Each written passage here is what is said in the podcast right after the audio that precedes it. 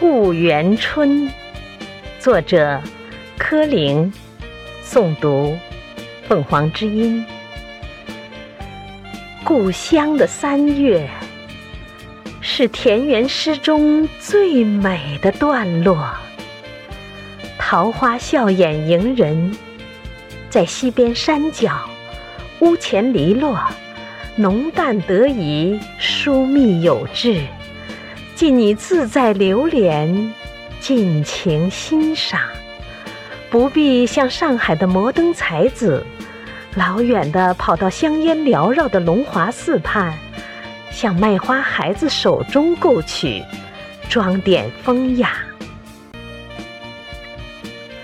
冬眠的草木，好梦初醒，抽芽，生叶。嫩绿新翠，妩媚的像初熟的少女，不似夏天的嗡嗡郁郁，少妇似的丰容盛气。油菜花给遍野铺满黄金，紫云英染得满地颜红。软风里吹送着青草和豌豆花的香气，燕子和黄莺。忘忧的歌声，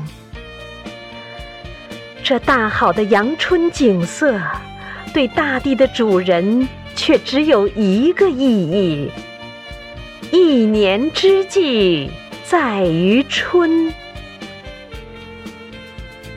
春天对乡下人不代表诗情画意，却孕育着梦想和希望。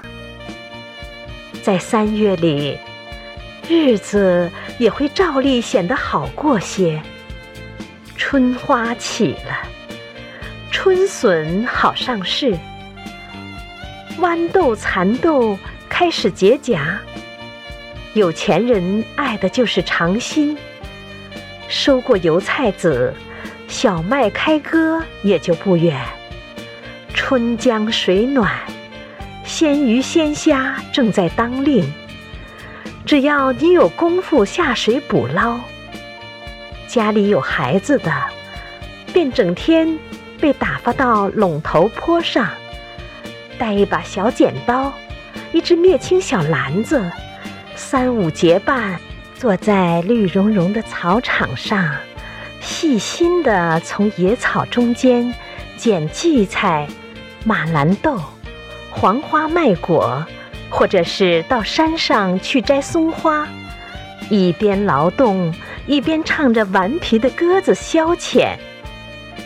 因为大自然的慷慨，这时候田事虽忙，不算太紧，日子也过得比较舒心。